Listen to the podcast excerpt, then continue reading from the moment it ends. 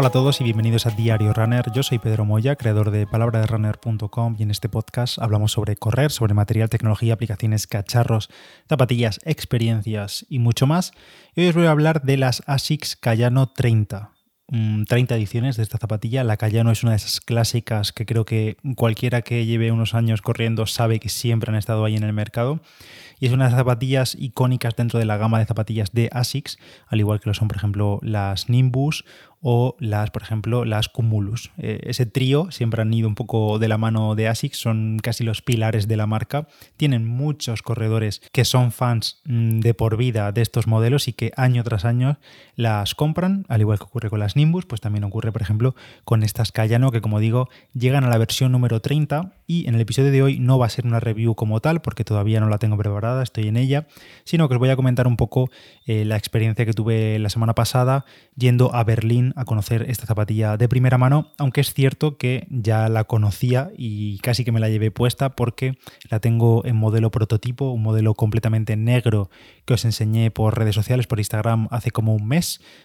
eh, a principios de junio así me llegaron, en un modelo, pues ya digo, completamente negro, sin marcas, sin logos de ASICS, eh, una versión prototipo que aunque es prototipo en cuanto al aspecto, digamos que es simplemente negra, al igual que la Nimbus que tuve de color blanco, pero en cuanto a características técnicas, es eh, la zapatilla final. Es igual que la zapatilla que ya está a la venta en tiendas y demás. Ahora os comento los cambios que llegan hasta Cayano 30, que por supuesto hereda mucho de lo que ya tienen las Nimbus 25 y eso es buena noticia porque creo que la Nimbus 25 es una muy buena zapatilla, una de esas zapatillas rodadoras para aquellos que acumulen kilómetros que quieran una zapatilla fiable de entrenamiento, pues la Nimbus 25 cumple espectacularmente. Y la Cayano como siempre ha sido la Cayano, es la versión un poco modificada de la Nimbus que busca más estabilidad. Es más indicada para aquellos que buscan una corrección de la pronación, para aquellos que pues necesitan un poco de estabilidad en la pisada en carrera. Y la semana pasada, el pasado jueves, que no sé ahora mismo qué día fue, pero bueno, el último jueves de junio, se celebraba el lanzamiento en Europa de esta Cayano 30. Y ASICS organizó un evento de prensa en, Berlín, una vez más yendo para Berlín, porque estuve hace dos semanas con Mirabai, como ya os contamos por aquí, y, bueno, pues eh, nos fuimos para allá, para Berlín, varios compañeros de prensa, tanto de aquí de, España como del resto de Europa y otros creadores de, contenido europeos, que muchos, por cierto, aproveché para desvirtualizar allí, que son gente que llevo muchos años siguiendo y que, bueno, nunca es complicado siempre coincidir con gente de otros países, a menos que sean un tipo de evento de esta clase o en alguna carrera o algo así. Y es uno de esos momentos en los que pues aprovechas un poco la oportunidad, pues eso, para poner cara, para charlar y, bueno, intercambiar ideas e intercambiar eh, impresiones con, otros creadores que, como digo, pues son gente que conoces de Internet, pero no conoces físicamente. Y bueno, siempre está muy bien ponerse cara y, charlar en persona, que es lo, que mola con una cerveza a la mano, una Coca-Cola o una salchicha alemana eh, durante una barbacoa, que es como fue mi caso. Bueno, el jueves por la mañana tempranísimo salí para allá, para Berlín. La verdad que el viaje fue un poco paliza porque, claro, fueron 24 horas y de vuelta. Y claro, había que coger aviones y demás y el madrugón era inevitable tanto para la ida como para la vuelta. Llegamos y durante todo el día eh, ASICS tenía en una especie de complejo donde tenía varias salas, tanto con la Cayano 30 como con la Nimbus 25, que eran las dos principales protagonistas, sobre todo la Cayano, la Cayano 30, que era el lanzamiento principal. Ya sabéis que las Nimbus se lanzaron eh, ya hace unos meses, entonces la, la Cayano era la que se llevaba todas las miradas y organizaron como una especie de circuito, nos dividieron por grupos y había una especie de circuito en la que íbamos pasando por salas donde estaban expuestas las zapatillas y cada experto de ASICS o cada persona que ha colaborado en el desarrollo de la zapatilla y demás nos explicaba pues los puntos fuertes, las, ideas principales de esta nueva Cayano 30 que viene muy modificada con respecto a la Cayano 29 porque, eh, como digo, se ha unido a esa tendencia, a esos cambios tanto de diseño como de características como de materiales que vimos en la Nimbus y la Nimbus respecto a la 24, respecto a la 25 también fue un gran salto y en este caso de la 29, de la calle 29 a la calle 30, hay mucho salto y hereda mucho de lo que tiene eh, la Nimbus. Y en estas además también se elimina el gel eh, de la parte externa, el clásico gel de ASICS que llevamos viendo pues toda la vida. Ya sabéis que en la Nimbus el gel desaparece, bueno, desaparece de la forma visual de la, de la parte externa de la zapatilla, de la media suela, porque ahora lo que llama ASICS su Pure Gel, que es un gel más blandito, más suave y más ligero, va incrustado en la parte central del talón y en esta eh, Cayano 30 es igual. Dejamos de ver el gel de ASICS en la parte trasera, en la parte externa y ahora lo tenemos incrustado dentro de la propia zapatilla como ahora os comentaré. Y bueno, durante toda la mañana y parte de la tarde estuvimos conociendo de primera mano todos estos cambios de la Cayano 30 antes de recibir el par con el que saldríamos a correr para finalizar el día.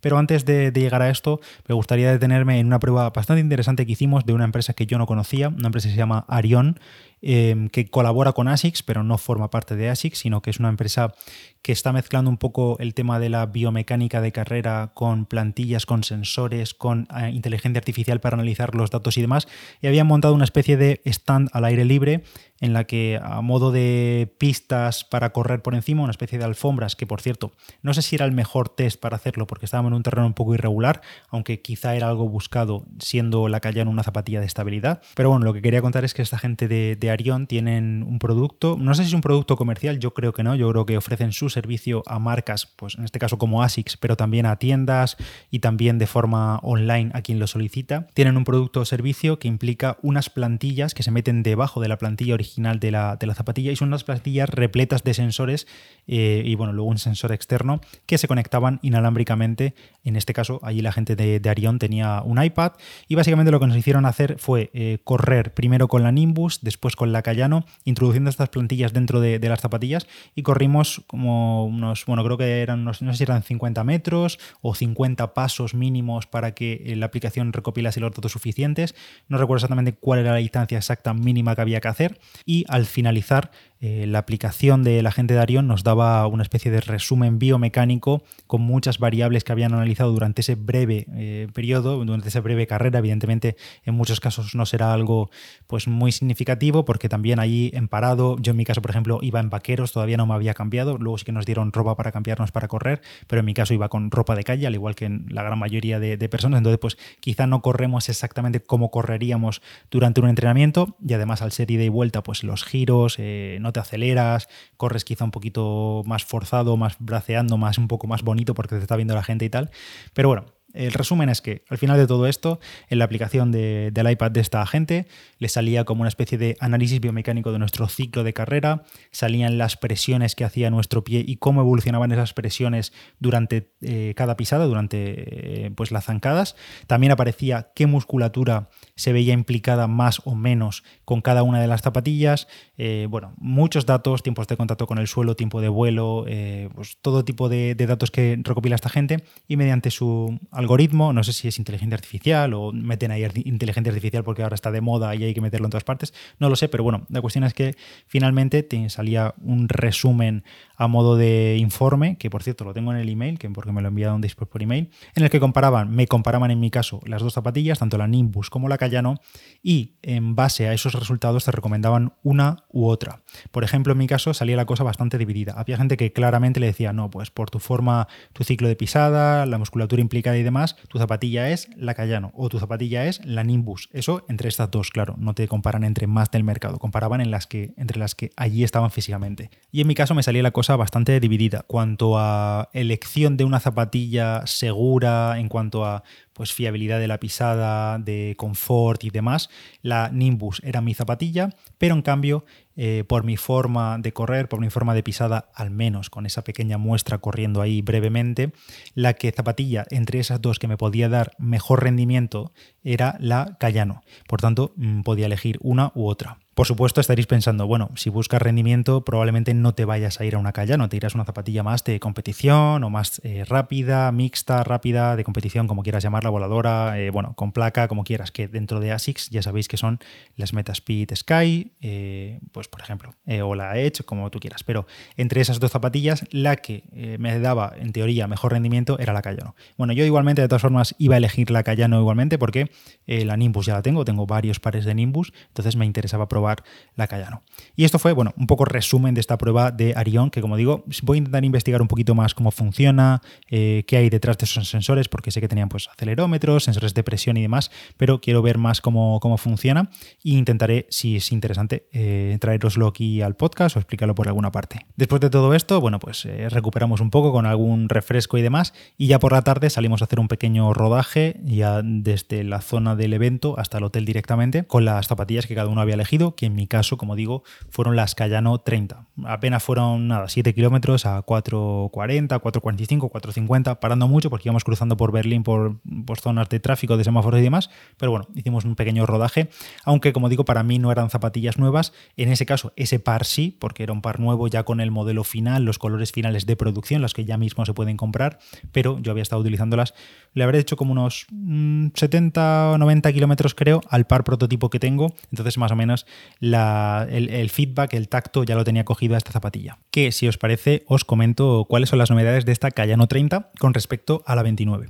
Una ya la he dicho, y es que desaparece ese gel de la parte externa de la zapatilla. Ahora tiene el nuevo Pure Gel en la zona trasera, en el interior, tiene una especie de cápsula. Ya visteis en mi Instagram hace unos cuantos meses como en una presentación también precisamente de ASICS en Madrid tiraban un huevo como era, no sé si era dos metros de altura, contra una placa de este Pure Gel y el huevo evidentemente no estaba cocido, eh, sobrevivía ni se cascaba ni nada, caía directamente y el Pure Gel lo que hace es eh, amortiguar mucho cualquier impacto y repartir las fuerzas, pero no es un material reactivo, digamos. La, parte reactiva la ofrece la mediasuela de FF eh, Blast Plus Eco, que es la misma espuma. El FF Blast, ya sabéis que es Flight Foam eh, Blast, Plus Eco, mucho nombre, que es el mismo que tiene la Nimbus, por ejemplo, el mismo material que utiliza eh, la Nova Blast, por ejemplo, aunque no recuerdo si la Nova Blast es la variante Eco, pero a nivel de especificaciones de características de la espuma, yo comenté con un representante de ASICS y me dijeron que era prácticamente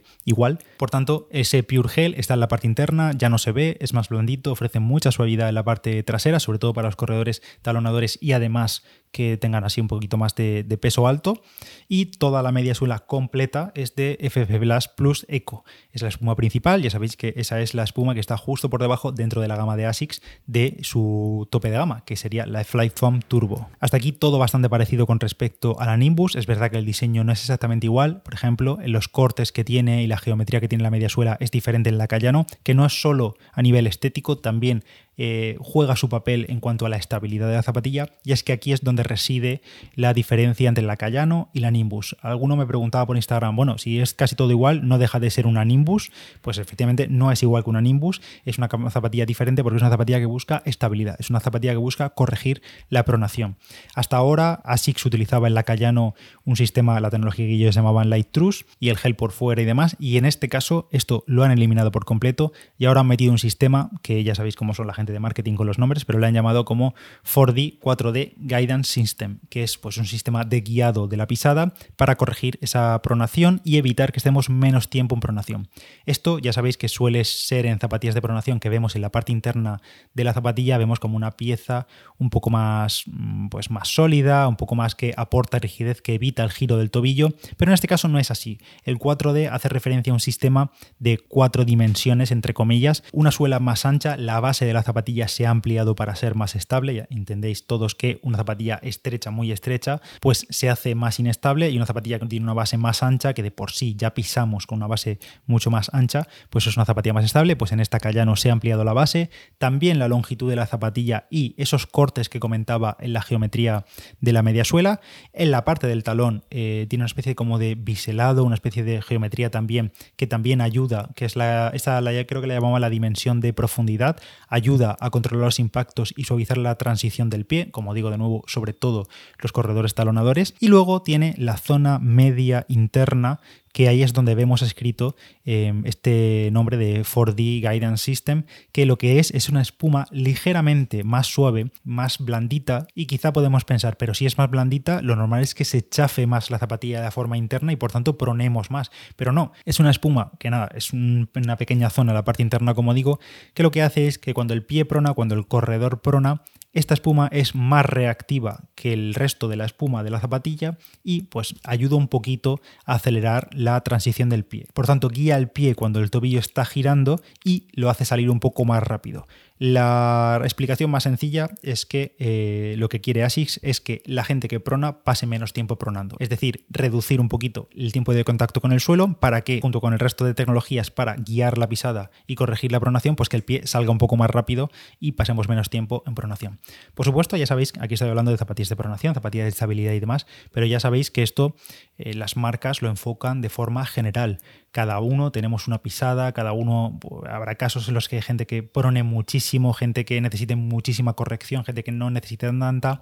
La Cayano en realidad no es una zapatilla muy agresiva en cuanto a la em, corrección de la pronación, es más, se puede utilizar sin problema por corredores neutros, porque además casi todos cuando estamos muy cansados con el paso de los kilómetros con la fatiga nos aparece la pronación y de forma natural, quiero decir, esto es algo del pie de forma natural que lo, que lo hacemos todos.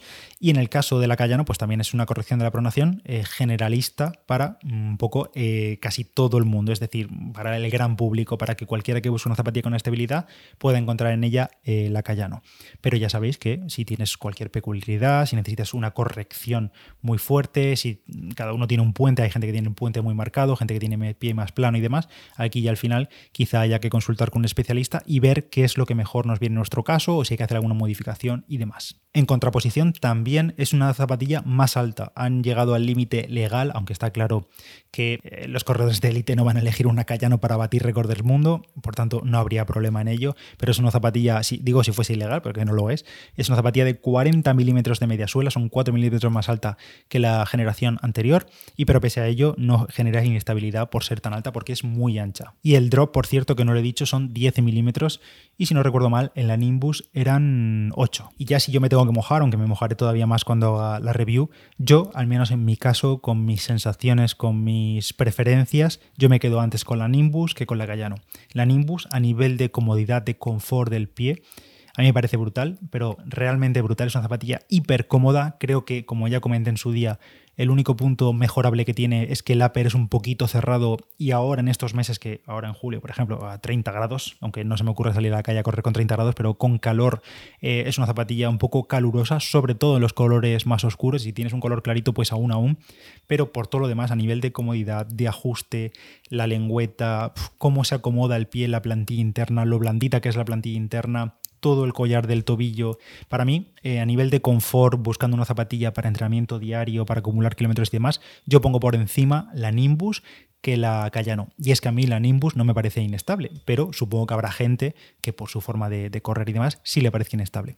Eh, si buscas algo todavía con más protección, un peso bastante similar, están las dos en torno a los 300 gramos en mi peso, en mi peso digo, en mi talla de zapatilla y demás, pues quizá la Cayano te interesa también. A nivel de características muy parecidas, lo único que ganas es ese plus de estabilidad con el nuevo sistema de, guiado de, de la pisada, que no es muy agresivo, pero oye, si necesitas un poquito más del que te da la Nimbus, si sientes que la Nimbus no es estable, que yo ya digo que para mí sí es bastante estable, pues la Cayano es esa zapatilla que siempre se ha asociado como a la hermana de la Nimbus para pronadores, básicamente. Y bueno, después de todo esto, después del día mm, de machaque que tuvimos, de ir de un lado a otro, de correr y demás, ya tuvimos eh, tiempo para relajarnos, barbacoa, para finalizar el día, volver a charlar con otros creadores que estuvimos por ahí, tanto de la prensa y compañeros españoles como internacionales. Estuve hablando bastante tiempo, me hizo mucha ilusión por fin charlar en persona con él, con Alex Filiti, que seguramente os habréis encontrado eh, con contenido suyo o de Meta Endurance eh, por Instagram o por redes sociales y demás durante los últimos años, con Ben Felton también. Bueno, un placer coincidir con, todos ellos y, por supuesto también con los españoles, que siempre mola coincidir con los compañeros del sector y ya después de la barbacoa a la cama y tempranísimo para volver a coger el avión de vuelta que había que madrugar bastante. Si tenéis cualquier duda sobre estas Cayano 30 me la podéis dejar por iVoox o por Instagram, me escribís en mi cuenta Palabra de Runner, tenéis todos los enlaces siempre en la nota del episodio. Igualmente estoy preparando la review ahora que ya tengo el modelo final, ya digamos mm, el que se vende comercialmente. El precio de la Cayano no lo he dicho creo, pero me parece que son 200 euros de salida, muy en la línea de las Nimbus y os comentaré más en las próximas semanas y en las próximas días. Y para la parte final de este episodio vamos con el espacio en el que hablamos de la acidez estomacal junto al doctor Méndez, a Roberto. ¿Qué tal Roberto? Una semana más, ¿cómo estás? Hola, ¿qué tal? Otra vez por aquí. Uf, ya el calor va apretando todavía más, ¿eh? un poquillo. Qué desastre, qué desastre. En fin, tendremos que aguantar el verano. Y precisamente es que en este verano eh, pues nos vienen meses de, aparte de calor, también nos vienen meses de mm, comilonas, de cenas, de escapadas, de viajes, de bodas, bautizos, fiestas, de, bueno, excesos varios que solemos liarnos con eventos sociales durante todo el verano y si no, ya nos encargará alguien de liarnos, seguro. Eh, y es por ello que durante estos próximos episodios y los anteriores que ya habéis escuchado, vamos a hablar con el doctor Méndez sobre la acidez de estómago, cómo evitarla y cómo combatirla en esta época. Este espacio lo realizamos en colaboración con Omecaste de Cinfa y esperamos que os sea de interés. En los anteriores episodios hemos hablado de la alimentación y la dieta para combatir la acidez, el papel del ejercicio físico y en este tercer espacio vamos a centrarnos más todavía en el corredor, en cómo, cómo afecta la acidez de estómago a los problemas mm, digestivos, a los problemas estomacales al correr o antes de correr o después de correr. Así que vamos directamente al lío con el doctor Méndez.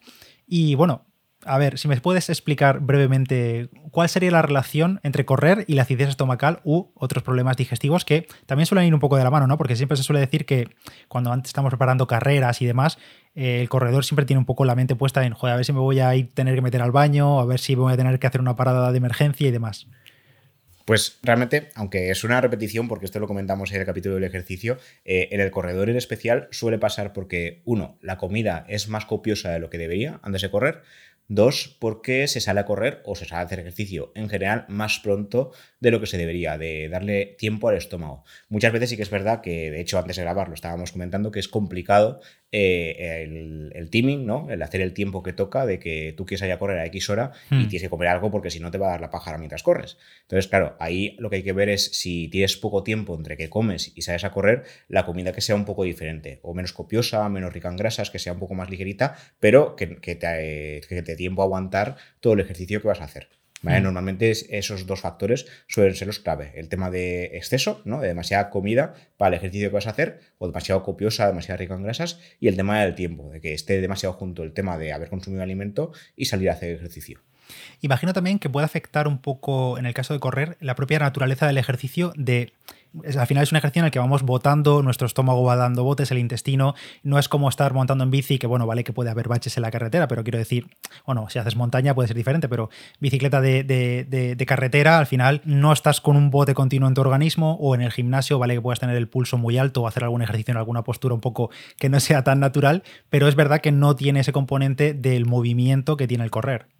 Sí, en este caso también, cuando salimos a correr o cuando salimos a hacer algún tipo de ejercicio que implica el rebote que comentabas, eso al estómago y al intestino no suele sentar demasiado bien. Por ejemplo, en ejercicios de, gimnasio que comentabas, esto también pasa cuando hacemos algún tipo de ejercicio que, ejerce presión sobre la boca del estómago en especial o sobre el estómago en general, tampoco les suele sentar demasiado bien si hace poco que hemos comido. Si la última comida es de hace dos o tres horas, pues sin más. Lo normal es que la hayamos digerido bien y que hayamos dado tiempo al estómago. Pero si el ejercicio implica presión o rebote, eso al final por física no nos va a sentar demasiado bien. Como digo, si la comida ha sido ligera no debería haber mayor problema, pero si ha sido un poquito más de lo que nuestro cuerpo ya a nivel individual procesa, ahí sí que puede ir mal el asunto. Y luego, más allá de tener acidez o algún tipo de problema estomacal, es el, propio, la propia incomodidad de estar corriendo con el estómago lleno. Creo que eso cualquiera lo hemos experimentado, que mm. no es nada, una sensación nada agradable hacerlo justo después de, de haber comido sobre todo pues una comida copiosa o una comida en abundancia. ¿Cuáles serían los alimentos Vamos a empezar por los que evitar, aunque esto ya lo mencionamos en el primer espacio, que deberíamos evitar, como ya he dicho, em, antes de salir a correr. Si, yo creo que seguramente el público que nos escucha ya tiene más o menos en mente lo que ellos, lo que a ellos les sienta mejor antes de correr o antes de una carrera, y al final cada uno tiene su librillo y demás, pero en recomendaciones generales, ¿qué sería lo evitable? Pues como, como, dijimos sobre todo en el primer episodio, la cafeína suele provocar dolor a determinadas personas, no a todos. Alimentos picantes, alimentos cítricos, lo típico que recomendamos frutas y verduras, depende. Si, si las frutas en especial son cítricas, son muy ácidas, seguro, seguro que mm. nos acaban provocando acidez siempre y cuando seamos más sensibles a ellas. Y alimentos eh, ricos en grasas, pero sobre todo tirando del tema de grasas animales. Las grasas vegetales normalmente, no a todos, insisto, eh, normalmente no, provocan eh, acidez o al menos no tanta. Las grasas animales sí, si nos metemos un chuletón entre cuerpo y espalda antes de salir a correr, seguro, seguro que nos va a dar acidez porque no es buena idea correr después de eso. Pero si, por ejemplo, nos hacemos la típica tostada de guacamole o aguacate, lo normal es que puede pasar, ¿vale? Hay gente para todo, pero es más difícil que pase en comparación. Eh, eso siempre que escuchemos el tema de, no, una comida muy rica en grasas. A ver, depende de la grasa. No es lo mismo una grasa de semillas, frutos secos, guacamole, que grasa de eso, de un chuletón, de unos huevos fritos, de los mismos frutos secos fritos, que también los hay, que yo no los recomiendo. Entonces, claro, depende del tipo de grasa de la que estemos hablando y de la cantidad de esta comida que hayamos consumido antes de correr. Y bueno, también para, terminar, eh, los alimentos ricos en fibra, también dependería de la fibra, pero si son muy ricos en fibra, eh, lo que provocan es saciedad. Cuanto más eh, de este alimento consumamos, más efecto saciante y por tanto también nos puede provocar más acidez, insisto siempre, en determinadas personas. Entonces, si ya sabemos que X alimento que es rico en fibra o rico en grasa nos va a provocar acidez, pues lo que tenemos que hacer es evitarlo. Pero esto lo, iremos viendo con el tiempo de la repetición. Eso es, eso al final aquí en el podcast lo, comentamos muchísimo, que al final todo hay que entrenarlo y cuando hablamos de que no hay que mm, innovar en el, desayuno antes de una carrera porque crees que tienes que comer más o tienes que comer mejor, no, no, tienes que ceñirte a lo que comes habitualmente en tu día a día, lo que sabes que te sienta bien. Y como comentabas, habrá gente a la que mm, se haga un porridge de avena full de fibra y le siente estupendamente, sin problema, y con leche que lleva más grasa y todo, y le siente sin problema y otros que directamente no sea una comida que no tolerar bien o le provoque eh, dolor estomacal o acidez de estómago. Y lo mismo con frutos secos o con el guacamole, con el aguacate que decías. Habrá gente que diga, habrá gente que nos esté escuchando y dice, oye, pues yo me meto todos los días en una tostada de aguacate y estupendamente salgo a correr. Y otros que dirán, pues, pues no, yo no puedo. Al final depende mucho de, de cada uno. Sí que hay recomendaciones generales, como siempre decimos, pero al final lo que importa es la experiencia personal y tenéis que probar sí o sí. Habrá quien se tome un vaso de zumo de naranja y estupendamente, y otros que digan, no, imposible. Claro, esto como, como lo dijimos al principio, ¿no? que eh, la evidencia científica alrededor de qué alimentos provoca más acidez y cuáles menos también es limitada, pero sí que se sabe que en determinadas personas lo hacen. Entonces, eso sí, de normal nos comemos eh, lo que he dicho antes, el chuletón, ¿no? Que es una exageración, pero imagínate que nos comemos un chuletón y nos vamos a correr y te sienta bien, oye, pues para adelante. Aunque las generalidades digan que eso no es buena idea, si te sienta bien, oye, enhorabuena, ¿sabes? Pero tampoco habría que, marearse mucho en ese aspecto. Ya, ya, ya. Y luego respecto al tiempo recomendado de esperar antes de salir a correr o comer y esperar X tiempo, supongo que también depende un poco de la persona. Tú me comentabas antes de empezar a grabar de dos horas, una hora y pico, dos horas, pero claro, luego llega la realidad del día a día, donde cada uno tiene su rutina, donde es imposible levantarse tres horas antes a desayunar, esto lo decimos aquí en el podcast cuando hay una carrera. Eso sí, claro, te levantas con tiempo para desayunar bien y poder ir al baño después, no tener inconvenientes, pero claro, en el día a día es, es, más, más complicado. Supongo que cuando tenemos el tiempo justo entre comer o merendar o cenar y salir a hacer deporte o a correr, pues sí que tenemos que ser un poco más meticulosos con los alimentos que elegimos, ¿no? Claro, eso es como todo, es, como lo, típico que se dice antes de sumergirse en la playa, en la piscina, que hay que esperar dos horas para hacer la digestión cuando toca. lo general, lo que debería hacer todo el mundo y que se recomienda es eso. Pero eso ya depende a nivel individual. Antes lo comentábamos antes de grabar, que yo, mm. por, por, ejemplo, ahora sí que he mejorado un poco el tema de dejar más espacio, porque además cuando voy al gimnasio, cuando más lleno me noto, peor. Sí que es verdad que nunca he llegado a tener ni, ni, náuseas, ni vómitos, ni nada, pero sí que me noto que voy pesado y que no estoy rindiendo como toca y cuanto más tiempo dejo, dos horas, dos horas y media, pues rindo mejor. Entonces, en mi caso, eso sí que se aplica, pero habrá gente que a lo mejor con una hora, pues mira, tiene una digestión rápida y les va bien. Pero lo general, lo que se recomienda generalmente son dos horas para evitar problemas. Habrá gente que le hagan falta tres y habrá gente, habrá gente que le haga falta hora y media. Eso también, como hablábamos antes, habría que entrenarlo y ver qué es lo que se aplica mejor a cada uno. El estándar es ese y a partir ese estándar, pues cada uno funciona de una manera. Claro. Y a nivel de hidratación, que bueno, ya lo hemos comentado también en el anterior episodio, ahora en verano con estos calores y estas altas temperaturas, cuando no queda más remedio que salir a horas que, mm, bueno, son complicadas en cuanto a temperatura, que la deshidratación puede ser mayor añadida a la deshidratación por el propio ejercicio, aquí todavía más importancia a, hidratarnos bien, ¿no? Sobre todo con agua y con sales, de, depende de la duración del ejercicio. Correcto, de hecho lo estabas diciendo y estaba pensando en aquel capítulo que grabamos sobre la hiponatremia del corredor. Eh, cuando nos hidratamos, cuidado con el tema este de beber agua como si no hubiera un mañana, porque aparte de que puede llegar a provocar hinchazón, aparte si es una carrera de larga distancia o de muchas horas, puede provocarnos una hiponatremia, porque lo que hacemos es, esto muy entrecomillado, diluir mucho los iones a nivel sanguíneo. Entonces, lo que tenemos que hacer es, si es una carrera corta, a ver, una hora, ahí beber agua y sin más no pasaría nada. Pero si ya estamos pasando la hora, ahí el tema de las sales es muy importante para no tener problemas eh, significativos después. Y luego también el tema de las cantidades. Beber poca agua es un problema, obviamente, pero beber demasiada también puede ser un problema y sobre todo en el tema este de las sales. Beber agua sola y sin sales y mucha agua, mucha agua, tampoco está bien hecho. Entonces, dependiendo de la temporalidad y de la cantidad, eh, iremos mejor o peor. Cuanto más calor hace y cuanta más distancia, más sales se pierden y más, más hace falta que el agua esté enriquecida con sales. Sí, sobre todo también, y si nos ponemos en el típico caso de día de verano de playa, que sales a entrenar, luego te vas a la playa, vas a estar tropecientas horas al sol o casi sol y vas a estar bebiendo agua, o casi peor, te vas a meter algo de alcohol, alguna sangría o cerveza o lo que sea, pues eh, cuidado con esto y con los problemas estomacales, claro. Sí, sí. Bueno, pues este espacio lo hemos realizado en colaboración con Omecasté de Cinfa, que ayuda a regular y a combatir la acidez estomacal en estas épocas como el verano en, las que la acidez se vuelve un poco más frecuente y permite aliviar los síntomas durante 24 horas. Omecasté de Cinfa está indicado para adultos, para el tratamiento de corta duración de los síntomas de reflujo y, por supuesto, consulta al farmacéutico y las instrucciones del medicamento antes de nada. Muchas gracias, Roberto, por acompañarme un día más y espero que nos escuchemos la próxima semana en la que vamos a hablar de eh, estilo de vida y prevención de la acidez estomacal. Así que gracias Roberto. Gracias a ti. Hasta el próximo episodio. Ya sabéis que tenéis las redes sociales de Roberto y su podcast, la consulta del doctor Méndez, en la descripción del podcast, en la nota del episodio, y echadle un vistazo y os suscribís, que está genial. Nos vemos en el siguiente. Chao. Chao.